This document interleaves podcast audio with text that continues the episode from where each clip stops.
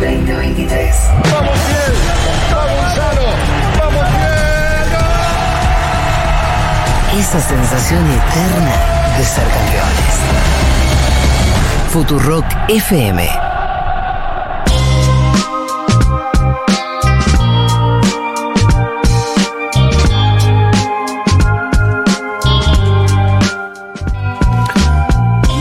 Bueno, Hola, Pitu. hola, Pará un arranca. Se estaba peinando, Se pero estaba ya te iba a presentar la Se columna. estaba acomodando mi amiga Julia Pacoli. ¿Cómo te va? Bueno, Pitu, escúchame, tenemos la última entrega de lo que fue esta, esta serie de la historia Sí. de la delincuencia argentina. Sí. Que conocimos un montón de delincuentes. Sí, eh, algunos. Algunos más entrañables que otros. Otros, sí, ma- ma- por lo menos más simpáticos que otros. Sí, algunos Ma- más malvados. Sí, los, los Otros, te diría directamente, artistas. Sí, sí, sí, sí, algunos artistas, exactamente. Y, y- y nos quedaron afuera muchos, porque nos quedaron afuera la banda del Banco Río, que dijimos que en algún momento Sí. lo íbamos a hacer y no la pudimos hacer. Eh, nos quedaron afuera algunos, bueno, la, la bandolera nos quedó afuera, que, que Nico quería mucho que la hagamos y no la pudimos hacer. Eh, eh, por ahí podemos hacer un, re- un- un retomar en el verano. Sí, sí, podemos quizás retomar en el verano. Pero me parecía importante no, no terminar esta columna sin hablar de una de las bandas eh, más tenebrosas, diría yo, de Lampa Argentina. Sí, tenebrosas. Eh, sí, fue una de las más eh, tenebrosas, sin, sin lugar a duda. Estamos hablando de la banda de los comisarios. Ajá. Una banda que actuó, Que eran comisarios, literal. sí, eh, actuó entre el año 1978 y el año 1991, eh, compuestas eh, en su gran mayoría por eh, miembros de la Fuerza de la Policía Federal. Entre ellos se encontraba su comisario José Ahmed, que era uno de los jefes. Eh, otro de los jefes de esta banda era eh, también su comisario de Alfredo Poroto Vidal. Después eran miembros también de esta banda el suboficial Miguel Ángel eh, Jopo Ramírez, el suboficial Alfredo Poroto Vidal, el suboficial Camilo, eh, no, el hermano del subcomisario Camilo Hadmed, que no era policía, pero era parte de la, de la banda, Carlos Benito y Juan Carlos El Pelado Viarri, que eran dos exdelincuentes reclutados por la banda de los comisarios. Ah, mirá. Esta es una banda que fue una banda de secuestradores, cometió a lo largo de sus andadas a- a- por no menos o al menos siete secuestros, por los cuales cobró 15 millones y medio de dólares. ¡Wow! En total. En total, entre todos los secuestros que, que, que ellos fueron de- de- desarrollando. La mayoría se conoció justamente en- en- durante la última dictadura militar. Eh, eso hacía que la composición de la banda sea una banda tenebrosa, ¿no? Porque en esos tiempos cumplían, ellos eran miembros Vos de dijiste la... que eh, eh, Estados Unidos eran activos del 78. Claro. Bueno, claro. Durante la dictadura militar. Ellos eran miembros de la Superintendencia eh, de Seguridad Federal de la Policía, justamente de la Policía Federal. Esta área estaba a cargo del, de un coronel que sí, se encargaban de hacer inteligencia sobre políticos, perdón, empresarios y gremialistas. Eh, ellos contaban con eh, todos los elementos de inteligencia para hacer todos lo- los operativos necesarios en función de eso, de saber quién era quién en la Argentina y en ese trabajo de empezar a hacer la inteligencia sobre empresarios, sindicalistas, iban viendo datos que le empezaba a a causar algún grado de ambición, diría yo, que yo, o a, o a empezar a madurarle la idea de que había mucha guita a la gente que ellos estaban investigando. Eh, esta superintendencia tenía dos brigadas, que justamente eran brigadas que diseñadas para combatir la subversión, en el caso de que apareciera en su investigación, y que justamente una la conducía Ahmed y la otra la conducía por Otto Vidal. Eh, Que eran de la banda. Claro, que eran de la, que eran de la banda, que ellos fueron los que empezaron a reclutar a los distintos miembros de la banda en esta superintendencia eh, y se formaron, se terminaron de, conformar como grupo en el año 1978. Su primera víctima eh, fue justamente Karina eh, We- Weinstein, Ajá. hija de un banquero, fue secuestrada en el año 1978, ya tenía 16 años. El pelado Barry con. eh, con. se me fue el nombre. Eh, el pelado Barry con Benito, con Carlos Benitos, eh, se fueron al hall del edificio de la piba. La piba la estaba esperando, una nena de 16 años, la estaba esperando su chofer. Ellos se redujeron al chofer, esperaron que viniera la, la chica, la secuestraron a la piba, la subieron en una camioneta, se la llevaron y la tuvieron secuestrada por seis meses. La familia. ¿Seis meses la tuvieron? Sí, Wow. claro, Wow. la, la- la banda contaba con miembros que eran activos en la fuerza de seguridad, por Sí. lo cual tenían los elementos para ir sabiendo cuáles eran las líneas de investigaciones de la policía, por dónde se estaban moviendo y para evitar enfrentamientos y evitar cualquier problema, eso le permitía tener la posibilidad de tenerlos capturados durante muchísimo tiempo. La adolescente, después de muchas negociaciones con la familia, como suelen ser estos secuestros, En cuanto a un pedido de dinero y la familia tratando de juntarlo, porque los seis meses fue lo que tardó la, la familia en juntar el millón y medio de dólares que pagaron por el secuestro. Eh, la liberaron después de seis meses y el secuestro ellos lo pagan tirando eh, de un puente al techo del tren una bolsa, al techo de un tren que pasaba a determinada hora. Así se, se puso la Así plata. se pagó el rescate. Los secuestradores pidieron que, por ejemplo, no tengo el dato preciso de la hora, pero algo así como eh, 16.30 va a pasar un tren por la estación de Liniers, se suben al puente Sí. y tiran en la plata arriba del techo de ese tren. Reconfiando en la puntualidad del Sí. tren, que estás en Londres. Y en que no se caiga el bolso de un Y que tren no en se caiga en el movimiento. Sí, sí. Eh, la Muy del oeste, ¿eh? Claro, Sí, muy del oeste. La banda se- siguió actuando ya en el año... ¿Y a la piba sabemos cómo fue que la liberaron? A la piba la liberan, ella aparece en Cañuelas, eh, Sí. sola, la liberan en una ruta, se acerca, por, por lo que yo pude reconstruir, porque vos tenés algunos videos, tenés notas periodísticas. Estas columnas son más difíciles de lo que yo pensaba, porque no encontrás todo en un lugar No a está veces. todo junto, sí. Está como entender qué le pasó a la piba. Hay quien te cuenta desde el lado de los comisarios contándote la vida de ellos, pero van dejando sin mucha profundidad en las víctimas, ¿no? Claro. Eh, la piba después aparece en cañuelas, ellos la dejan tirada y termina en un almacén en donde le permiten llamar eh, por teléfono a su familia para que la vayan a buscar y volvió con su familia. Ya en el año 1979, eh, precisamente en julio de 1979, eh, secuestran al joyero Roberto Einstein en Leandro L. Allen y Corrientes. Eh, le cruzan un auto eh, un Ford, un Falcon, le cruzan un auto a la salida de, la, de su joyería, lo cargan arriba del auto y se lo llevan, eh, lo meten en.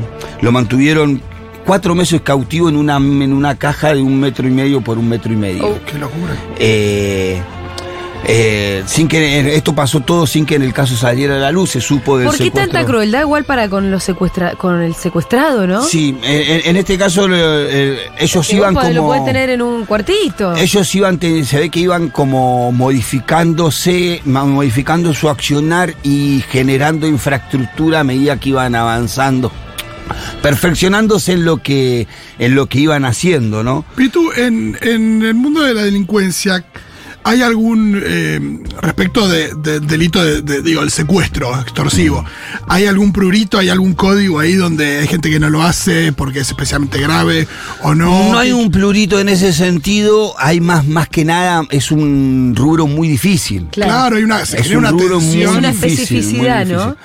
Eh, después del hijo de Bloomberg, se, inclusive se volvió un... Porque hay épocas en donde a principio de... mediados de los 90 creo que fue, eh, había como varios grupos en donde se- se- había secuestros extorsivos, express se les llamaban. Sí, se habló también, eh, se habló, no, no sé si era una cuestión de, de los medios o qué, pero en 2002 también me acuerdo que era un tema que se hablaba bastante.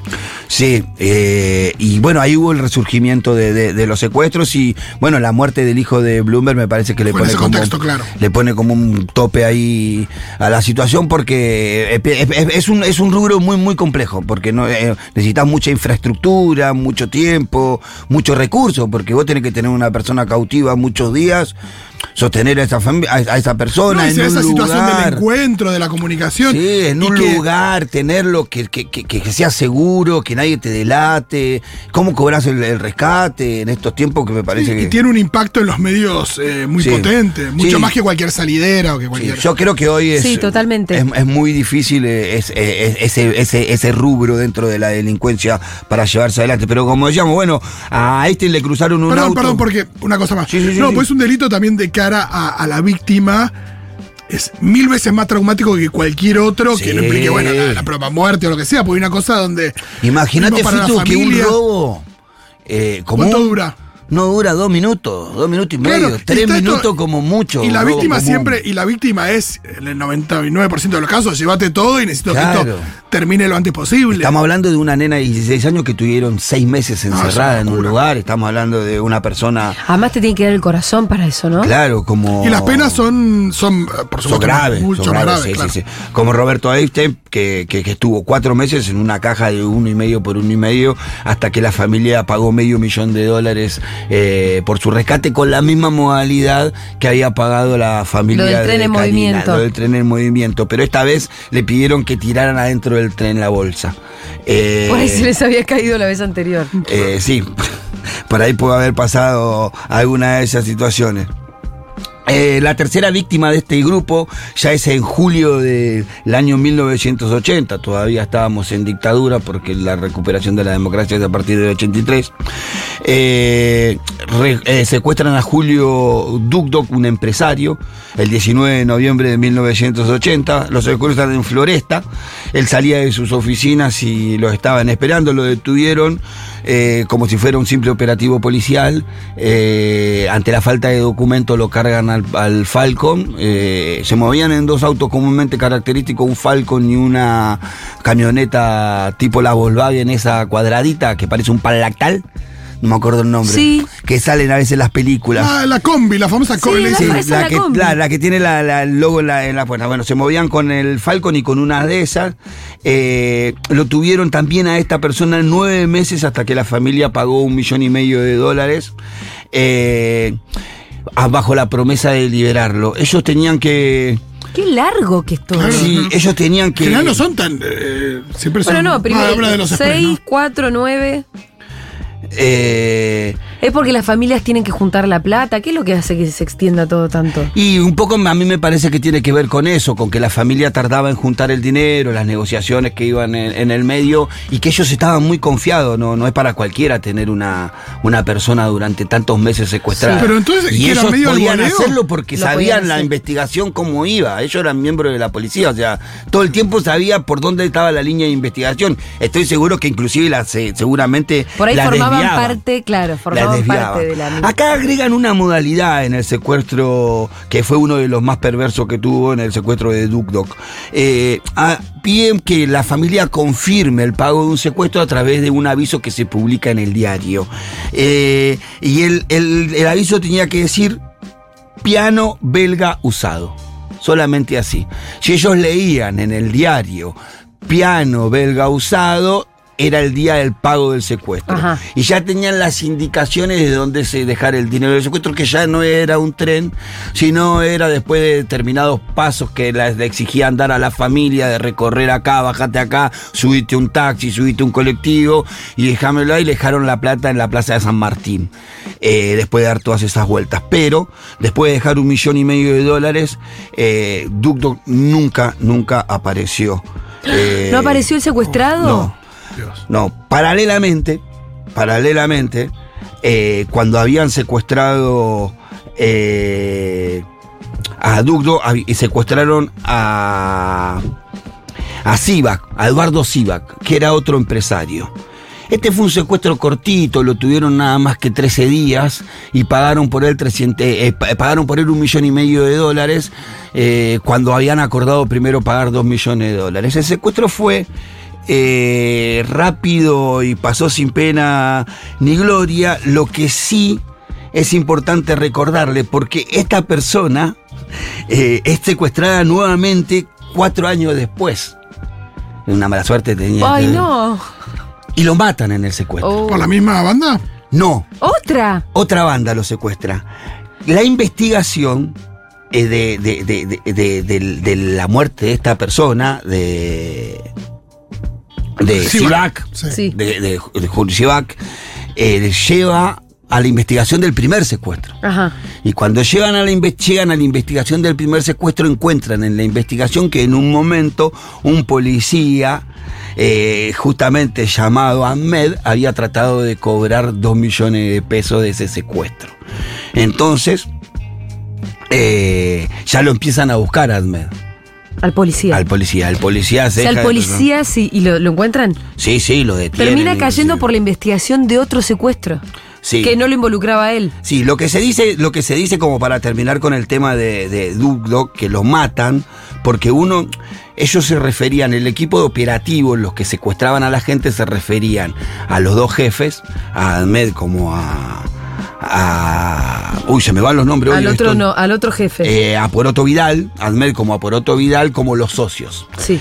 Y lo- hubo una declaración de Barry, que después dicen que fue bajo, bajo tortura, que él dijo que recibió su parte y que lo que los socios dijeron de que mataron a Dugdo porque podía reconocer a uno de ellos.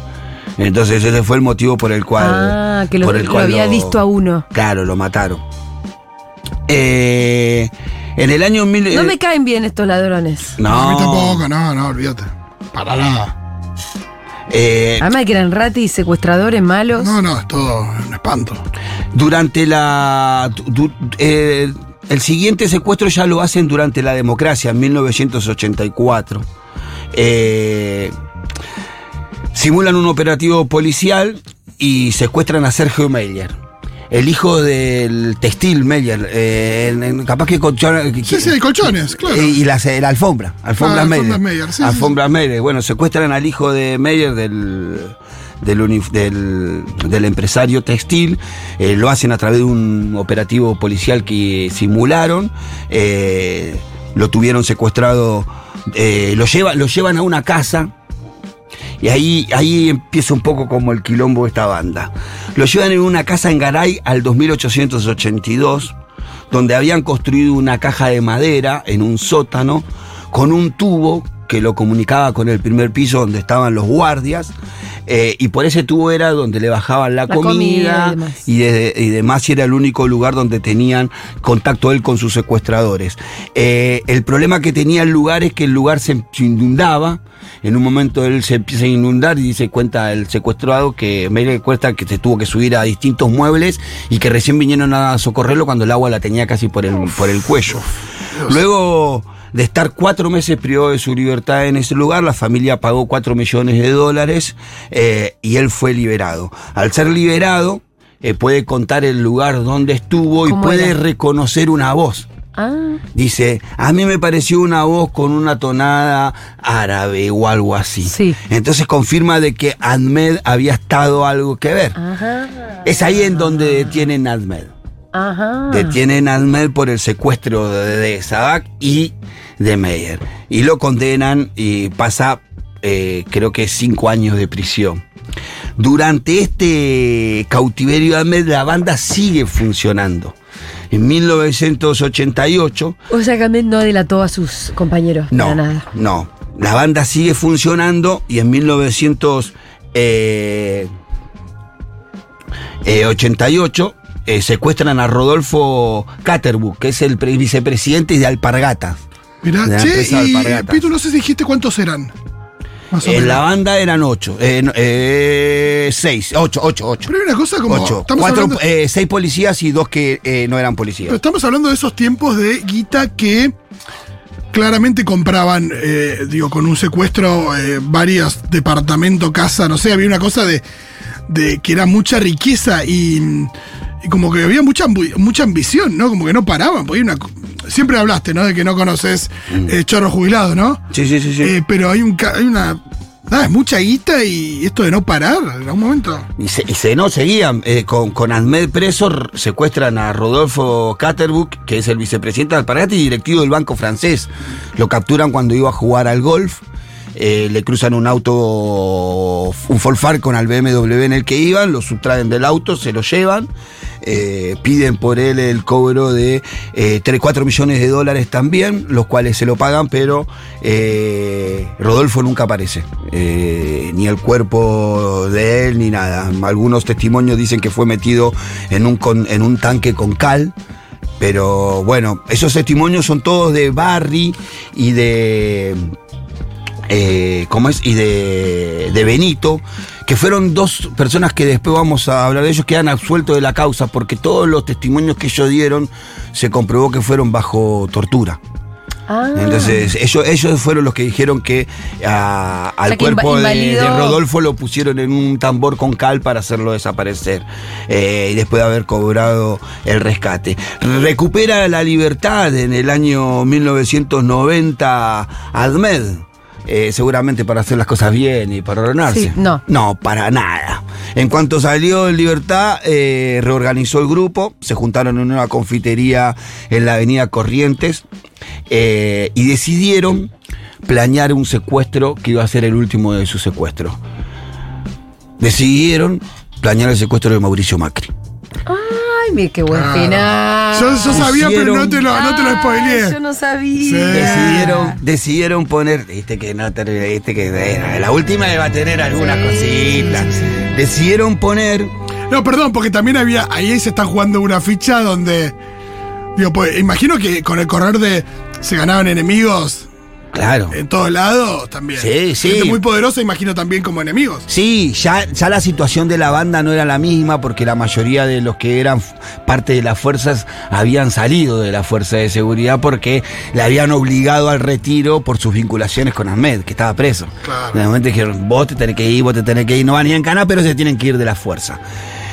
Deciden poner un colectivo escolar en la puerta, enfrente de la casa de Mauricio Macri para seguir sus movimientos eh, detalladamente, con el fin de secuestrar a Mauricio Macri. Eh, las investigaciones que ellos realizaron duraron hasta días antes, más o menos hasta el 20 de, de- de agosto del año 91, 1991, en donde fue retirado el micro. Y la mañana, la madrugada del 24 de agosto de 1991, pasaba algo así que nos cuentan de esta manera. Veo dos tipos que se me vienen encima y yo pensé que me, me venía a robar. Entonces le digo, acá tiene, le pegaron una piña, caí al piso y ahí me levantaron y vi que había una furgoneta enfrente, esas Volkswagen viejas. Cuando me van a meter, yo ahí me di cuenta que, que era un secuestro. Lo vi en un segundo. Entonces me trabé con las dos piernas contra la camioneta. Y como un bobo, empecé a gritar, señor, señor, me están secuestrando. A uno estaba parado a 15 metros, que era el campana de ellos. Yo gritaba. Uno que yo creo que se llama Bayarri, me empezó a ahorcar de atrás para que yo afloje con las piernas y casi me mata. Bayardi es uno de los suboficiales que era parte de la, de la banda. Eh, de esa manera lo, lo secuestran a Mauricio Macri una madrugada que él volvía.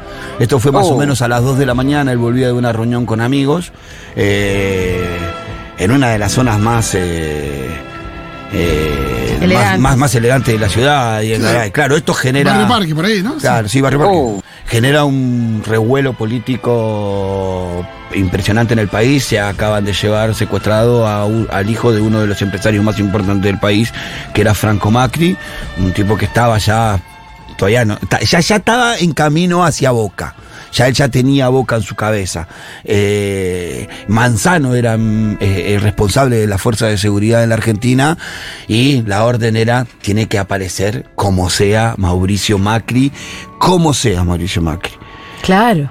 Mauricio Macri llevaba a un lugar que después nos vamos a dar cuenta que es eh, conocido. Mientras la policía rastreaba todo el país, Mauricio Macri pasaba de esta manera sus días. Bueno, me golpearon tanto que yo llegué muy trastornado. Me bajaron así con los ojos vendados y con, mataron unos grilletes eh, a los pies eh, al piso. Y cuando me- se fueron, cerraron la puerta, descubrí que era una caja de madera de- del tamaño de esta mesa, más o menos. Donde entraba la cama, había un inodoro químico y un agujero en el techo por el cual ellos bajaban la comida dos veces por día y el grabador con el cual yo tenía que grabarle a papá. Me habían dejado unas pastillas ahí para tomar. Y dije, podés no voy a tomar esto porque si no sé dónde termino. Entonces tengo que tener disciplina y tengo que dormir. Y entonces apagaba la luz a las 12 una de la mañana y, y me dormía 4 o 5 horas, pero después me quedaba dos o tres horas quieto, quieto en la cama sin moverme con la luz apagada. Y todos, todos los días tenía la misma, el- el- la- la misma fantasía, que cuando prenda la luz estoy en casa. ¿Cuánto tiempo estuvo? Mauricio Macri estuvo secuestrado 13 días. Eh, Ah, nada. El papá pagó 6 millones de dólares. 13 días, No, nada. no estoy deseando nada. Ya pero es un montón, boludo. Pero No, la, la piba estuvo otros- seis meses, Sí, el sí, otro sí. estuvo nueve. Y Franco tardó menos en juntar la plata. Y hay unos que no volvieron. Y este Franco, Franco el- les negoció la guita, seguro. Sí, Lo y dije mal. ¿Qué Este pagó 6 millones, eh, Franco Macri pagó 6 millones de dólares por la liberación de, de Mauricio Macri. Mauricio Macri fue liberado 13 días después. Cuando vos ves los relatos y las declaraciones de Macri y Meyer, estuvieron los dos El en el mismo lugar. lugar, en la casa de Garay en 1800. Ah, bueno, por culpa de estos fueron muchachos. secuestrados. Días después de la recuperación o la liberación de Mauricio Macri, eh, empezaron a- las, las pesquisas y empiezan a caer presos muchos comisarios. eh, que en realidad no tuvieron nada que ver con la causa. Van presos de entrada ocho comisarios generales, así, de una. Entonces ahí se le pone el título de los medios la banda de los comisarios. Porque en realidad nunca hubo un comisario involucrado en la banda, sí subcomisarios. Eran policías, pero no Sí, comisarios. la investigación empieza con un anónimo que alguien deja, como suele la policía comúnmente consigue datos a fuerza de eh, presión, de, de tortura, y lo hace pasar como una denuncia de un anónimo. La denuncia del anónimo decía el lugar donde había estado alojado Macri, escrito en un cuaderno, eh, eh, puesta en, la- en el departamento de policía. La policía, desde esa, desde esa prueba, empieza a detener a todos los que son miembros de la banda. La banda termina cayendo preso no más de cuatro meses después. ¿Se sabe quién fue ese delator? presos. No, hasta el día de hoy no se Ahí sabe tuvo quién. mucha participación anónimo. que él siempre eh, dice que es que le debía su vida, es Delfino Palacios. Claro. Bueno, claro, tuvo. Tuvo, tuvo, tuvo, tuvo su Por eso participación. después fue el jefe de policía de la ciudad. Tuvo su participación siendo jefe de la brigada de búsqueda de Mauricio Macri, pero no fue quien lo encontró, porque lo liberaron nomás, pero fue parte de la investigación. Macri Y siempre así- dice que, que uno de los captores fue el que le dijo que iba a ser presidente de Boca. Claro. Esta, sí. Uno, de- uno de- a uno de sus captores él le dijo que estaba secuestrando al pro- que había que habían secuestrado al No, dijo, no me mates, no me No me mates. porque voy a Dice, hacer- no, mirá si voy a matar al próximo presidente de Boca. Exactamente, según ¿Cómo lo es? que dicen que eh, siempre ponen palabras de otro, lo que termina siendo. los rumores. Pero bueno, esta fue la banda de los comisarios, una de las bandas más tenebrosas del AMPA Argentina. Me encantó esta historia, me encantó el final. Excelente, Pitu Salvatierra. Muchas gracias. Vamos a una tanda. Ya venimos con Lu Miranda. Ah, bueno, por culpa de estos muchachos tuvimos lo que tuvimos después, viejo. Qué tipo jodido, loco, eh. Mirá la que no tuvimos que fumar, loco, eh.